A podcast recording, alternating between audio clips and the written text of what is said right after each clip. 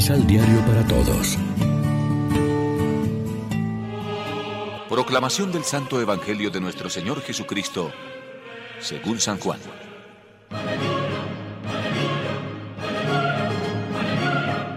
El primer día de la semana, muy temprano, cuando todavía estaba oscuro, María Magdalena fue a visitar el sepulcro.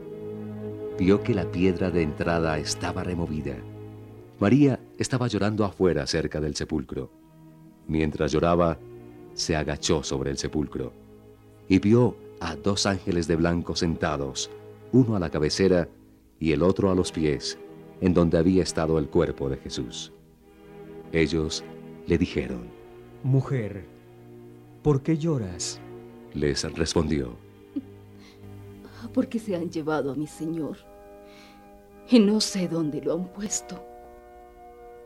Al decir esto, miró hacia atrás y vio a Jesús de pie pero no lo reconoció.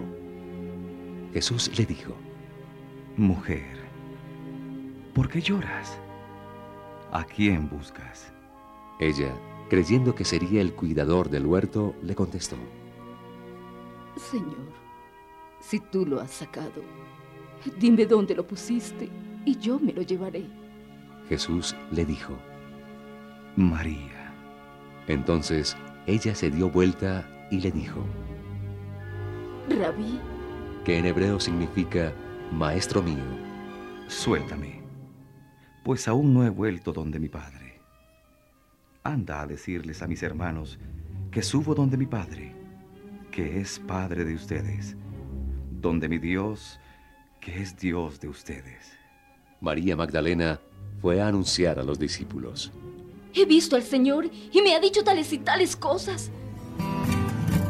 Lección Divina Amigos, ¿qué tal? Hoy es sábado 22 de julio. La iglesia se viste de blanco para celebrar la fiesta de Santa María Magdalena. Es mientras María Magdalena se arrodilla cerca de la tumba con los ojos llenos de lágrimas que Dios la sorprende de la forma más inesperada. El evangelista Juan subraya cuán persistente es su ceguera no se da cuenta de la presencia de dos ángeles que le preguntan y tampoco sospecha viendo al hombre a sus espaldas que ella pensaba que era el guardián del jardín.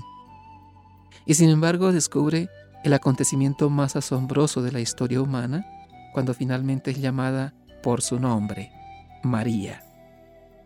Qué bonito es pensar en la primera aparición del resucitado, según los evangelios, sucedió de forma tan personal que hay alguien que nos conoce, que ve nuestro sufrimiento y desilusión, que se conmueve por nosotros y nos llama por nuestro nombre. Es una ley que encontramos esculpida en muchas páginas del Evangelio. Reflexionemos.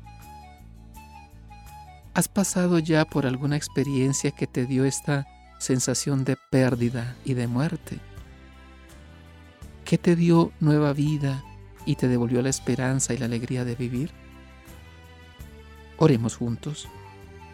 Oh Dios, tú eres mi Dios, te estoy buscando, mi alma tiene sed de ti, todo mi ser te está anhelando como tierra reseca, árida y sin agua. Amén. María, Reina de los Apóstoles, ruega por nosotros.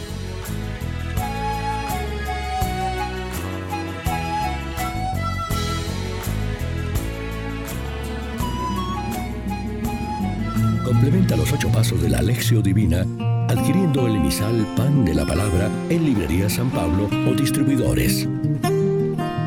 Más información www.sanpablo.co